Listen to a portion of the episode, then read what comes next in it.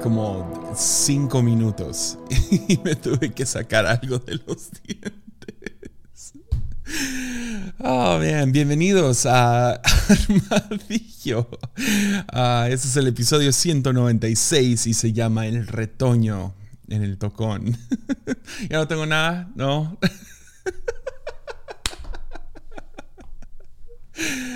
Ya a veces alguien, uno se prepara y, uh, y, te sientas y pones a grabar y luego hmm, um, siento algo en los.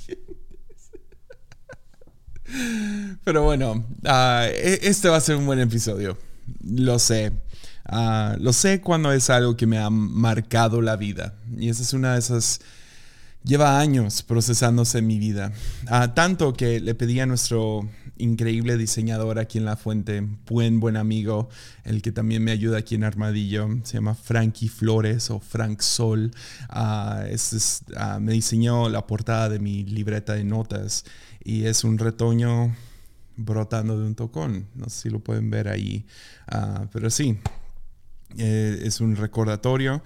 No me lo hice de tatuaje, debería. Ah, pero, pero ahí sabes que, va a ser bueno. Pero antes de entrar, nomás déjame saludar a, todos los que he visto recientemente, todos allá en, en ah, Argentina. La pasamos muy bien. Ah, ahorita estoy grabando, pero mañana salgo a Tijuana. Si el huracán no impide, no impide mi, mi visita a la iglesia Ancla, pero seguro me la pasé increíble como cada vez. Y sí próximamente voy a estar en Hermosillo, voy a estar en Aguascalientes, voy a estar en ah, Lázaro Cárdenas ah, y, luego tenemos nuestra conferencia. Entonces ah, viene, viene un mes con muchas actividades y está muy loco ir de 0 a 100 tan rápido. Literal, este año no había viajado bastante bastante, mucho enfoque aquí en casa. Uh, además, cuando hablas acerca del rapto, no muchas iglesias te invitan a compartir. Entonces, uh, pero sí, uh, es un gustazo estar aquí, episodio 196. Y sí, si te gusta este contenido, siempre puedes apoyarlo en patreon.com, diagonal Jesiah Hansen. Puedes apoyar desde un dólar al mes. Ahorita, si te metes, Ah, tienes acceso a 30 y tan, 35 episodios exclusivos, más muchos de nuestros, nuestras reuniones de Zoom fueron grabadas y ahí están. Ah, hay un estudio de los profetas que dura como tres horas, creo. Ah, ya hay mucho, mucho contenido que si fuiste, si, si solo apoyas por el contenido, como todos los que están en Patreon saben, Patreon saben que están apoyando esto, lo gratuito. Pero si dices, no, lo que a mí me interesa es sacarle todo el valor a mi dólar, tienes acceso a todo de inmediato, entonces hay mucho contenido allá. Ah, pero realmente el corazón de Patreon es poder seguir manteniendo lo que es Armadillo, un podcast gratuito. Entonces, ¿por qué no le entramos al episodio número 196? ¿Ya? Ah, mira, no traigo mocos ni nada más en los. Qué menso. Oh, man. Pues el versículo de hoy, no sé cuántos versículos voy a leer. Ah, yo anoté nueve, luego otros nueve, pero ah, dije, ah, voy a improvisar, un poquito, ver hasta dónde llego. Ah, pero vamos a comenzar en Isaías 11, versículo 1, que nos dice, del tocón de la familia de David saldrá un brote, sí, un retoño nuevo que dará fruto de la raíz vieja. Ya, ya. Hace, ah, cuando, cuando fue, ah, fue hace, fue hace un buen. Yo, yo, tenía, no sé, recién acabamos de llegar aquí a Tepic, entonces yo tenía unos, no sé, 13 años, 14 años, y pegó, terminó pegando un huracán en Tepic. Y uh, este, obviamente estoy pensando en eso por lo que acaba de pasar por Puerto Rico, Cuba, Florida y ah, ahorita va otro. Está a punto de pegar un huracán cerca de nosotros. Estamos en temporada de huracán, entonces he estado pensando en huracanes y ah, el más fuerte que nos terminó tocando aquí en Tepic Uh, Tepic está en la, uh, siempre que lo describo, para los que no lo, no lo ubican, está, si ves el mapa de México, si te lo imaginas, estamos como que en la pancita del lado del Pacífico, ¿no?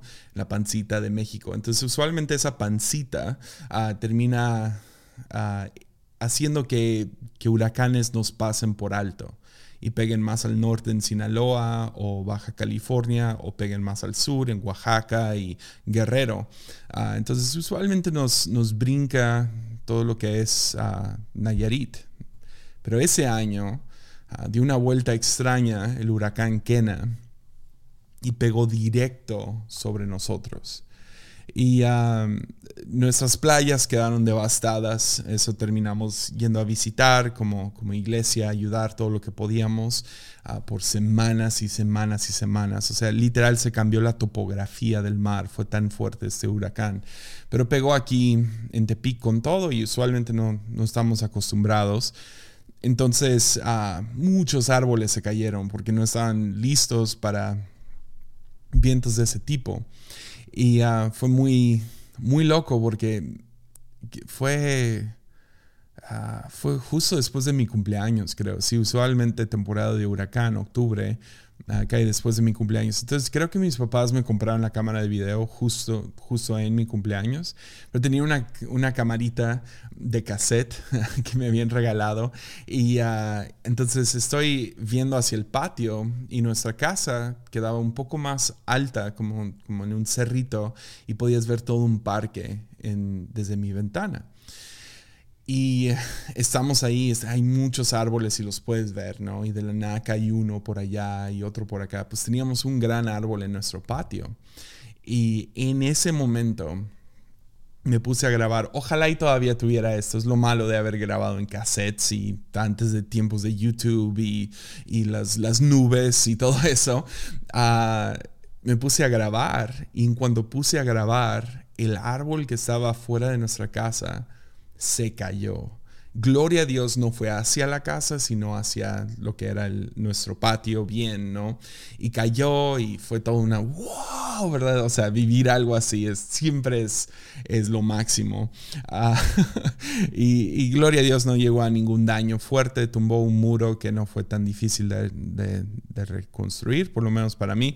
Ah, pero yo estaba tan emocionado que lo conseguí en cassette y pues se partió el, el árbol en dos, ¿no? Ah, y lo que terminó quedando fue este tocón, la parte de abajo del árbol y las raíces y todo. Y, y entonces llega, llegan los bomberos y lo cortan en pedazos, se lo llevan, y, pero quedó ahí el árbol. Y ah, es de esas ondas de desidia o lo que sea, pero pues nunca, nunca se arregló el quitar el árbol, ¿no? entonces ahí teníamos como que un pedazo de árbol, el tocón en el patio.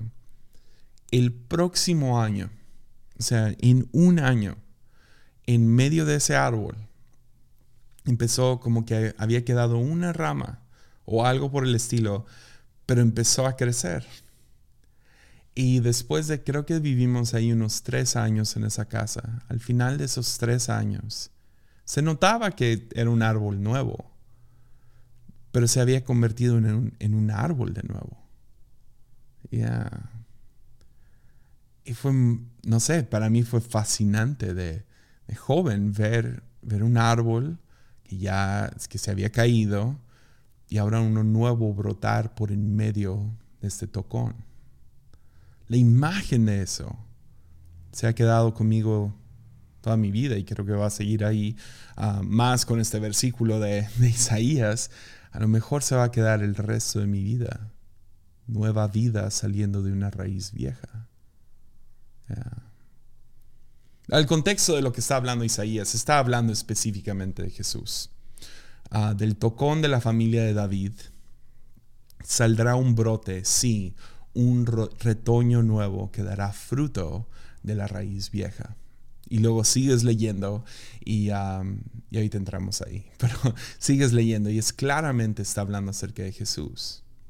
Y a veces ah, leemos pasajes así, nos olvidamos del contexto completo de lo que es la historia de la Biblia. Entonces, uh, para nomás darle un poco más de peso a este versículo, regresemos al principio. El principio, la, verdadera jornada de la Biblia no empieza con Adán y Eva, aunque sí, gloria a Dios por esa historia. Empieza con Abraham, un hombre que escuchó voces y las siguió. Esas voces diciendo, deja tu familia y deja tu tierra y, y ve a la tierra que yo te mostraré. Dios lo termina guiando a una tierra y le dice, esta será tuya y de todos tus descendientes. Pues la sorpresa es que pues, Abraham ya estaba viejo y no tenía hijos. Y Dios le promete una descendencia más grande que en más, con más cantidad que las estrellas en el cielo, los granos del mar. Y ah, en fe ellos se lanzan y tienen un hijo y ese hijo tiene, tiene más y tiene tiene otro hijo, bueno, tiene hijos, pero tiene un hijo en específico que se llama Jacob. Y Jacob tiene 12 hijos y esos 12 hijos tienen sus hijos y, y poco a poco se va, se va haciendo, se va formando lo que es la nación de Israel. Ah, vimos en hace dos episodios la historia de José, uno de esos 12 hijos y que terminarían siendo las 12 tribus de, Israel. Ah, y luego después vemos el éxodo crecieron en, en, este sistema como esclavos y Dios los libra y, y a dónde los lleva a la tierra prometida. Ah, duran 40 años dando vueltas en el desierto, ah, finalmente cruzan el río Jordán ah, y entran a la tierra prometida donde ahora van a conquistar y Dios les da la habilidad, les da la gracia de poder conquistar lo que una vez fue prometido a su ante, ante, ante, ante, ante pasado, Abraham. Pues cuando llegan ahí se establecen y se establece un reino. Y un reino no de sacerdotes, lamentablemente, sino un reino con un rey. Ah, el primer rey no es bueno. empieza bien, termina muy mal. es el rey Saúl. Pero de ahí sigue David. Y David es, es, es, es uno de los personajes principales del Viejo Testamento. ¿Por quién fue? fue, fue realmente la cima el clímax de la historia de Israel. Fue el, la punta de la montaña de lo que llegaron a ser como nación. Sí, siguió Salomón, quien acumuló mucha riqueza y construyó el templo y a lo mejor hubo una organización mejor, pero el fundamento y la adoración y el, el, lado guerrero de David y todo, todo lo que es el rey David representa a la nación judía de la mejor manera. Pero de ahí, ah, después de, él, se lo pasa a su hijo, Salomón, y Salomón, ah, sabemos que los años, los, sus últimos años, pues la cosa empieza a, caer. Y de ahí nos vamos 54 reyes después, y cada rey es otro, otro escalón para abajo, en cuestión de su adoración a Dios, pero más que nada su injusticia sobre su propio pueblo, divisiones, derrota tras derrota tras derrota, y la cosa va de mal en peor. Todo lo que es este sueño, todo lo que es esta promesa, termina reduciéndose a un tocón. En un momento era un gran árbol, la promesa cumplida, el reino establecido, ah, la tierra conquistada. Pero ahora es reducido a un tocón, parece que no hay vida en ella. Y es ahí cuando empiezan a depender de memorias, ¿no? Ves esto tristemente en muchas iglesias. Ah, cuando nace una iglesia, cuando empieza un, ministerio, cuando se planta una iglesia, siempre ves a lo que llamamos la luna de miel del ministerio. Los primeros dos, tres años, todo es emocionante. Ah, los, problemas de los buenos, ¿no? Tener que comprar sillas y ah, estás, estás en tu modo más creativo que nunca, porque no hay dinero y no hay gente y no hay esto y no hay lo otro, pero ves más milagros que nunca, ves más, no sé, promesas cumplidas y, luego llega como que a su clímax y luego de ahí cae y luego lamentablemente empiezan a depender de aquellos viejos tiempos, ¿no? Aquellas canciones. Y en vez de buscar un aliento fresco, están buscando nostalgia. Lo, ves en familias, Lo ves en tu propia vida. Creo que hay algo muy humano.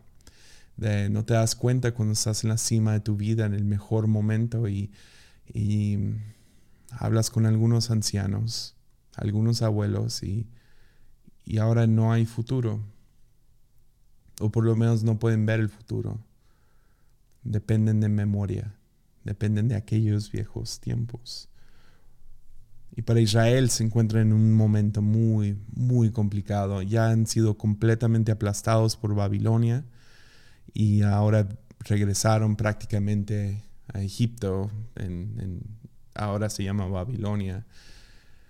Isaías llega con esta promesa.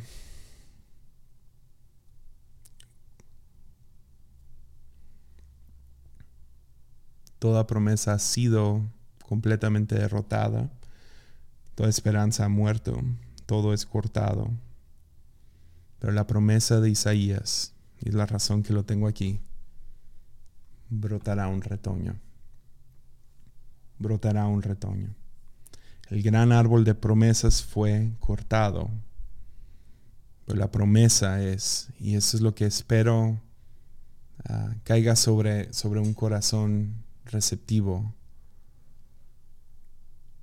del tocón brotará un retoño. Hay posibilidad de nueva vida.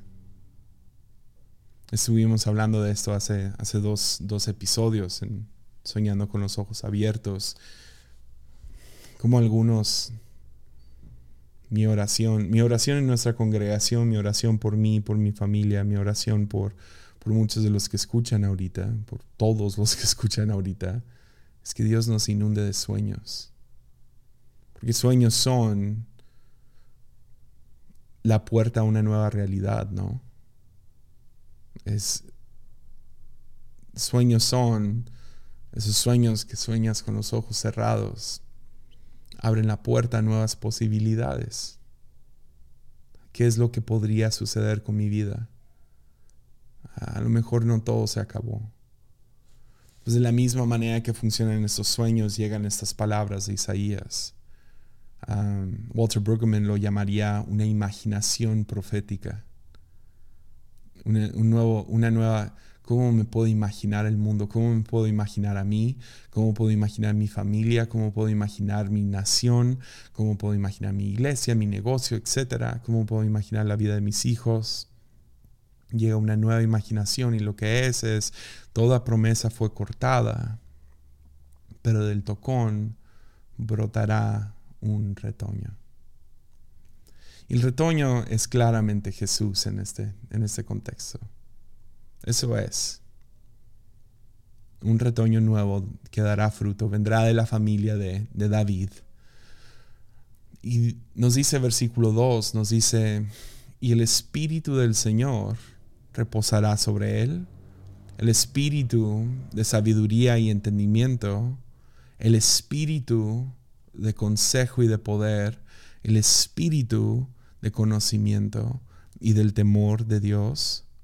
Él se deleitará en obedecer al Señor, no juzgará por apariencias ni tomará decisiones basadas en rumores, hará justicia a los pobres y tomará decisiones imparciales con los que son explotados, la tierra temblará con la fuerza de su palabra y bastará un soplo de su boca para destruir a los malvados. Llevará justicia como cinturón y la verdad como ropa interior. Está describiendo todas las, las cosas que a lo mejor se pierden, ¿no? Ah, sueños de justicia, sueños de, que las cosas estén bien, que no sean imparciales, que, ah, que haya justicia para los pobres, eh, que haya verdad, que haya justicia. Está hablando mucho de esto porque ese es, es donde se encuentran. Se encuentran bajo un dominio que es injusto y es mentiroso y manipulador. Luego lo lleva más allá y dice, en ese día, versículo 6, el lobo y el cordero vivirán juntos, el leopardo se echará junto al cabrito el ternero y el potro estarán seguros junto al león, y un niño pequeño los guiará a todos. La vaca pasará cerca del oso, el cachorro y el ternero se echarán juntos, y el león comerá heno como vacas. El bebé jugará seguro cerca de una guardia de la cobra. Así es, un niño pequeño meterá la mano en un nido de víboras mortales y no le pasará nada. En todo monte santo no habrá nada que destruya o haga daño, porque así como las aguas llenan el mar, así también la tierra estará llena de gente que conocerá al Señor. Entonces, Isaías nos pinta esta hermosa imagen, ¿no? De básicamente el cielo. Eh, básicamente diciendo, no va a haber daño, no va a haber violencia, no va a haber injusticia, no va a haber mentiras. Es el, es el, el, mundo que, fue diseñado desde el principio y el pecado distorsionó. Pero lo que me interesa a mí al leer todo esto es si nos vamos al principio, lo que nombra vez tras vez que estará en Jesús, porque al final del día está hablando de Jesús, lo que está hablando de, de Jesús, lo que va a estar sobre él, en él, a través de él, es el Espíritu. El Espíritu del Señor, el Espíritu de sabiduría, el Espíritu de consejo y de poder, el Espíritu de conocimiento. Todo esto estará sobre Él y a través de Él. Porque es la manera en la cual Dios trae vida, ¿no? O sea, a veces sí no sé, la, verdad no sé dónde estoy, pero ya que estoy grabando el podcast lo voy a decir un poco fuerte y a lo mejor después me, retracto porque a veces uno dice que cosas que después dices, ah, a lo mejor no estoy tan, tan seguro, pero tomen esto por lo que es. Yo no creo que Dios es creativo en el sentido de resolver problemas. Eso no lo dio a nosotros. O sea, resuelve problemas. Nos dio esa responsabilidad, nos dio la autoridad y nos dio la creatividad para resolver problemas. Creo que Dios está mucho más interesado. Si Él va a intervenir, ah, lo va a hacer en una manera donde Él no resuelve el problema. Lo que Él hace es que crea vida. Trae vida donde no la hay. Porque es ahí donde ya tú y yo no tenemos nada que hacer, no podemos crear vida. Dios es el que trae vida, Dios es el que sopla vida, Dios es el que trae y lo hace por medio de su espíritu. Ah, no está eso en mis notas, pero me acuerdo de Gandalf, ya que Señor de los Anillos está otra vez en el aire. Pero lo interesante de Gandalf, si prestas atención en las películas del Señor de los Anillos o en los libros, ah, es que Gandalf nunca interviene. Nunca. ¿A dónde tenemos que ir? Y él deja, pues ustedes hablen y, no interviene hasta que se encuentra ante el gran demonio y le dice, tú no pasarás, ¿verdad? Porque es ahora ante esto que pues, estos pobres hobbits no tienen ninguna manera de, derrotar a este, al Belrog, ¿no? Al Balrog. Y uh, entonces ahí interviene, porque, ok, no, no, no, no, no te vas a meter con con esos, métete con alguien de tamaño. De la misma manera, creo que Dios nos deja a nosotros, ah, dale, participa en esto y tú, tú sé creativo, tú resuelve problemas. Yo te he dado la capacidad de hacerlo. Sin embargo, donde tú y yo no podemos obrar es en crear vida. No podemos hablarle a huesos secos y, y, crear algo de eso. O sea, tú y yo podemos ser creativos con lo que tenemos, podemos crear muebles de árboles, por ejemplo, pero no podemos crear vida. No, no está en nuestra capacidad. Pero el Espíritu Santo sí, viene a traer vida. Cuando el Espíritu Santo llega, todas las reglas se rompen. Lo que sea puede suceder. Yo todavía creo en lo imposible. Creo que Dios puede intervenir en nuestras vidas y en las vidas de otros en lo que llamamos milagros. Y la manera principal es traer vida donde no la hay. Sopla vida. Entonces puede tomar un tocón y soplar sobre él y traer que brote un, un retoño que eventualmente será un gran árbol. Y sí, obviamente es, imaginación profética, es, es, es, poesía y está hablando acerca de Jesús, pero, pero yo lo he tomado para mi propia vida. Que cuando las cosas se ven reducidas, que cuando las cosas no se ven bien, cuando yo que ya es hora de declarar la muerte es a tal hora, todavía Dios puede hacer algo.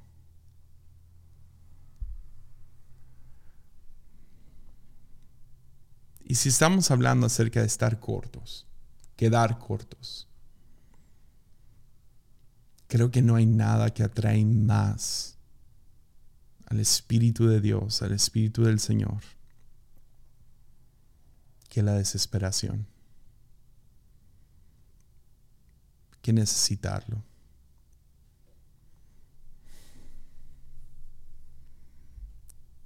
Creo, creo que estar en un lugar donde dices, quede corto, si te encuentras corto, por así decirlo, lo digo entre comillas, ¿no? Quedaste corto. Creo que te encuentras en el lugar indicado para un milagro. Y genuinamente lo creo. Y entiendo, hay algunos que están escuchando esto y y voltean los ojos y, Pero si hay dos, tres que me escuchan hoy que están en un lugar que se encuentran cortos, me gustaría animarte a decir, aún hay esperanza, porque donde está el Espíritu del Señor, hay vida. Hay vida.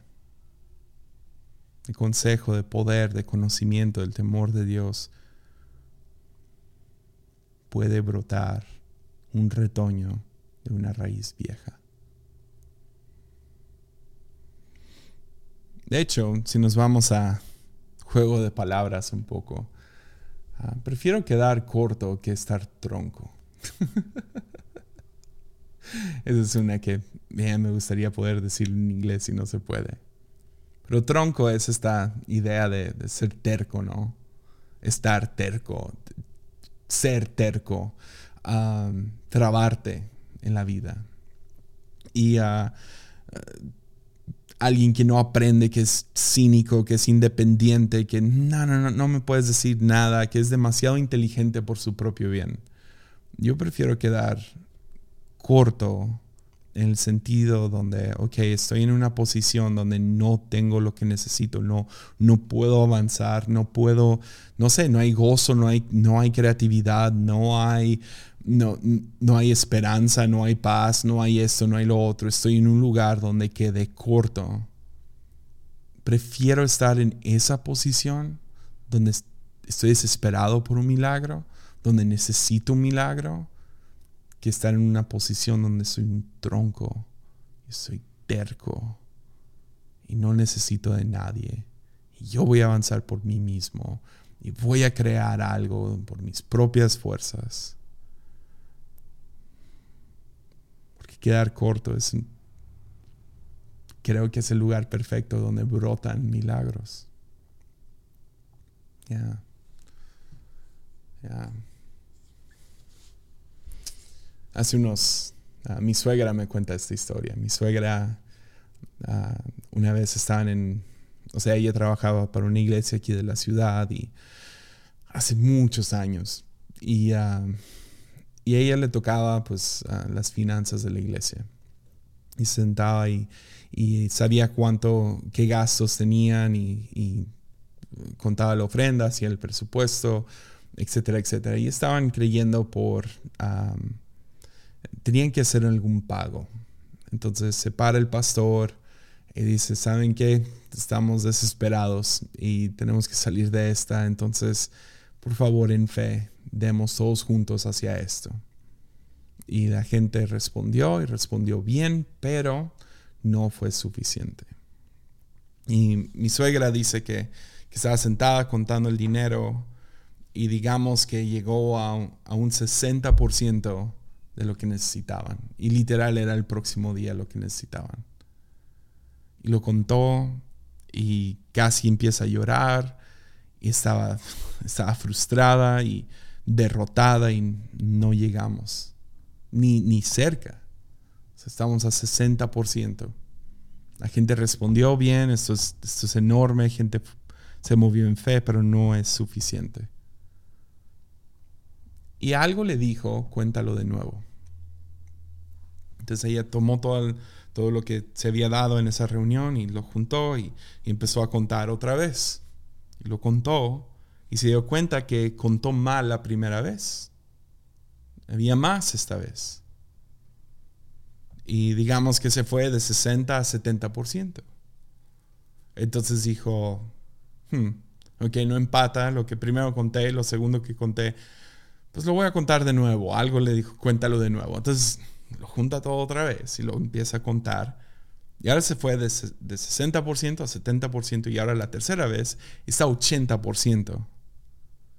Dice, algo está pasando cuando cuento este dinero otra vez.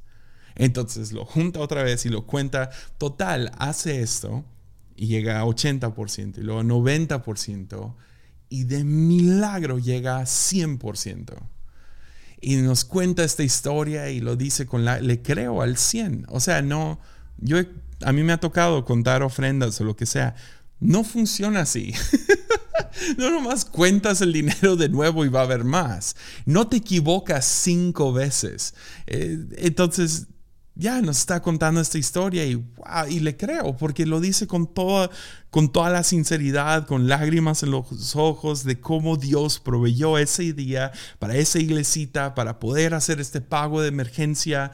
Y la gente respondió, pero aparte hubo milagros. Se habían quedado cortos, pero Dios hizo algo en ese dinero donde se multiplicó. Y pues claro que mi próxima pregunta fue, ¿y seguiste contando? Porque sí, ¿por qué te quedaste en 100? Sigue contando a ver si se multiplica más. Y dice, no, no, no, no, no, no, no, no. O mi papá. La historia de mi papá, no sé si se la saben, pero mi papá estuvo, desarrolló una adicción a drogas desde sus, no sé, 15 años, muy fuertes. En específico, hongos y diferentes alucinógenos. Y no, no, me cuenta mucho acerca de ese tiempo y lo entiendo, no le gusta regresar a ese tiempo. Pero una de las cosas que no sé, no sé cómo responder a esto, pero él cuenta que una vez le pidieron escribir su nombre y estuvo tan fregado de su mente por años y años de abuso de drogas que cuando fue a escribir su nombre se le olvidó cómo escribir su nombre. estaba completamente ido. Mi tío, quien era pastor de jóvenes en el momento, declaró en una cena familiar, dijo, si hay una persona que no puede ser salva, es Diego, mi papá.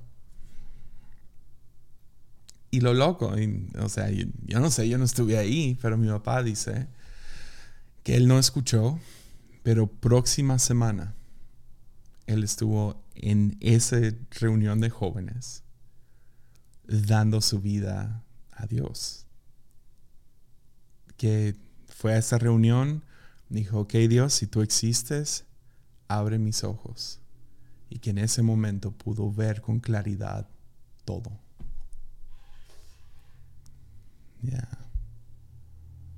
A veces es mejor quedarte corto.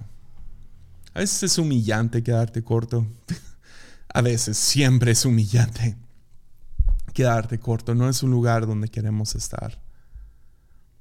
Pero para aquellos que están en ese lugar ahorita, quiero hablar sobre tu vida y recordarte que Dios hará que brote un retoño nuevo, que haya vida donde no la hay que haya provisión donde no la hay, que haya paz donde no la hay. A lo mejor que haya sueños donde no la hay, donde hay futuro donde no la hay. Pero ¿cómo? ¿Qué hago? ¿Qué me toca a mí? Pues lo loco es que no mucho. Creo que el corazón correcto es una de desesperación es correr a Dios y decir, Dios, necesito un milagro. Pero creo que lo otro es la idea de permanecer conectado. Juan después, no sé si, si hablando directamente de lo de Isaías, pero en Juan 15:5 Jesús dice lo siguiente, dice, ciertamente yo soy la vid y ustedes las ramas. Los que permanecen en mí y yo en ellos producirán mucho fruto, porque separados de mí no pueden hacer nada. podemos leer esto en diferentes maneras. Ah, Jesús, Jesús habló en parábola o en ejemplos para que pudiéramos encontrar las múltiples caras de verdad que hay en, en lo que dice. Pero esta idea permanece en mí yo en ustedes.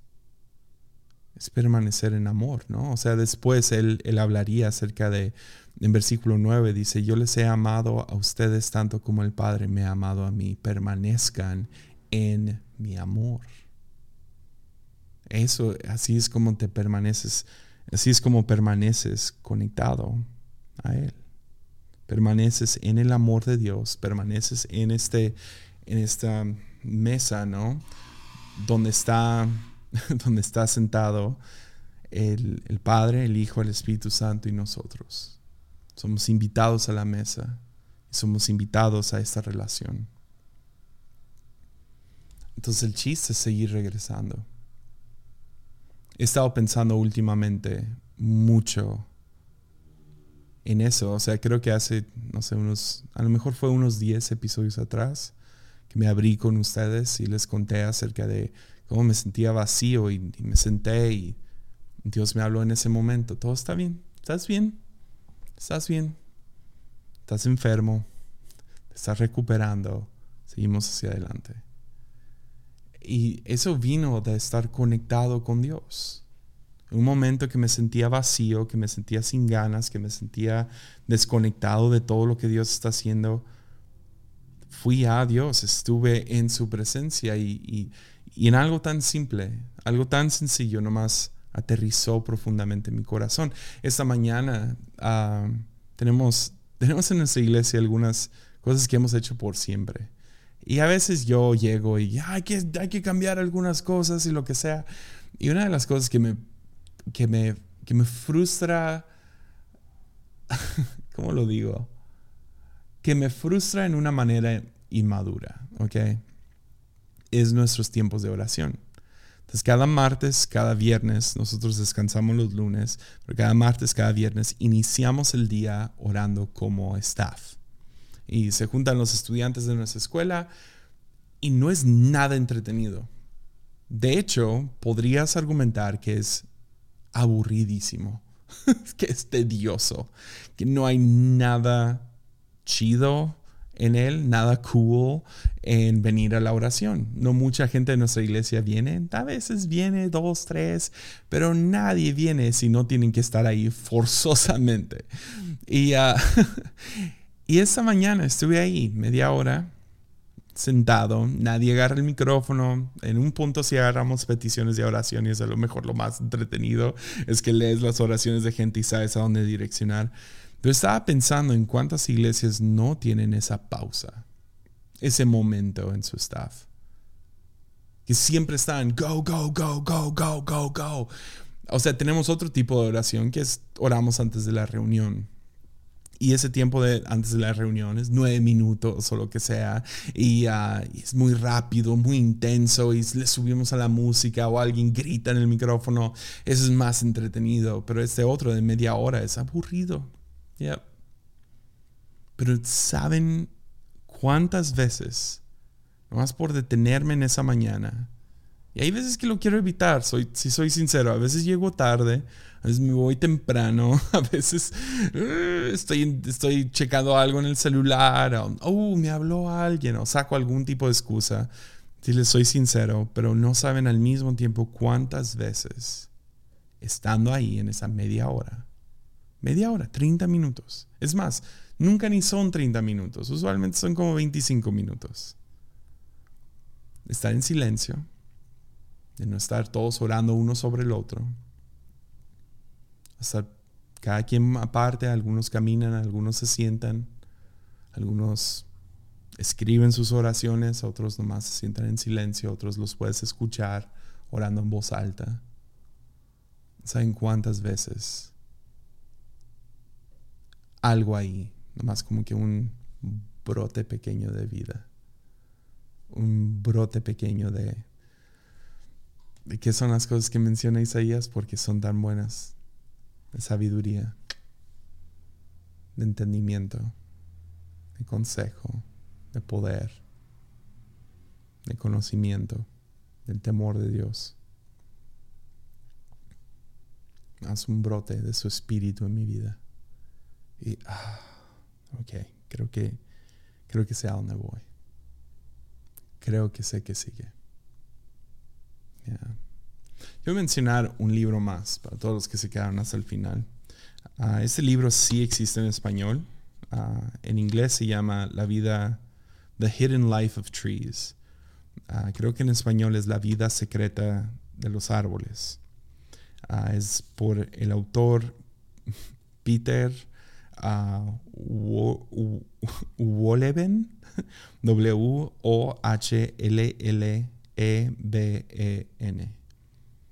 Peter Wolleben. Este libro lo compré, ah, no se ve bien en la cámara, pero lo compré porque se me hizo tan hermosa la portada. Me gustó un montón y dije, ah, man, a lo mejor si, si, si un día escribo un libro, quiero que se vea un poco así. Ah, lo compré hace años, años, años. Fue uno de los libros más fascinantes que he leído en mi vida. Y se trata de los, se trata de los árboles, obviamente, pero se trata de cómo están, bueno, una de las grandes partes del libro es cómo están conectadas unos con otros. Como yo no sabía que árboles tenían hijos, ¿tú sabías eso? Los árboles, mamá, papá, cuidan del árbol bebé. Y lo hacen todo a través de sus raíces. Entonces a veces caminas por un bosque y se ve como árboles individuales en realidad son un organismo porque todos están conectados unos a otros. En el libro menciona, y estaba buscando porque, porque una de las razones que me interesó este libro es porque mi papá me había pasado un TED Talk de, no era, no era ese autor, pero era la científica que trabajó con él. Y él, ella es la que está hablando, pero fueron a, un, bosque viejo, viejo, viejo o sea, de los bosques, más viejos en el mundo se encuentra en Rusia. Y fueron y estaban caminando por este parque nacional, un lugar donde no se toca nada, poca gente visita, y fueron a lo más profundo y se dieron cuenta de cómo los hongos y los árboles, todo está conectado. Es, lo llaman el Wood Wide Web, que es como World Wide Web, www, pero ellos le dicen el Wood Wide Web, el el wide web de, madera, ¿no? Y ah, fascinante porque encontraron un tocón. Y el tocón ha de haber tenido cientos de años que se cayó ese árbol. Parecía piedra por encima. Y alguien notó que tenía vida.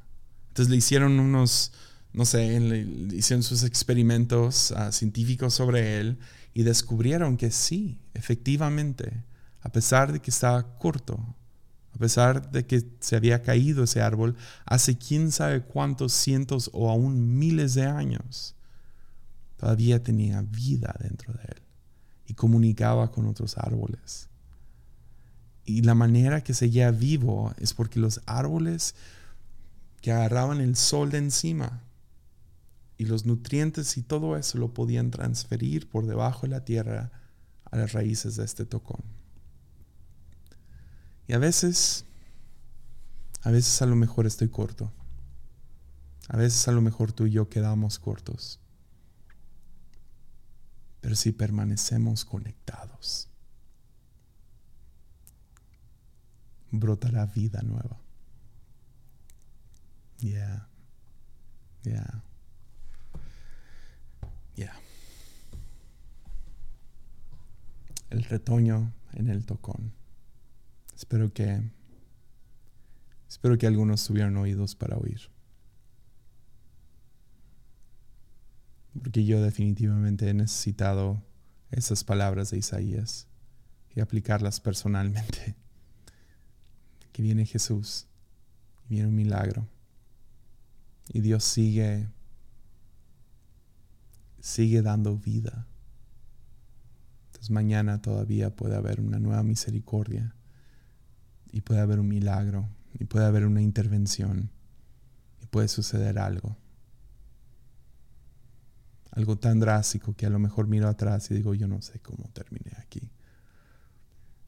Entonces estoy creyendo por ti, estoy creyendo por mí. Un retoño en el tocón.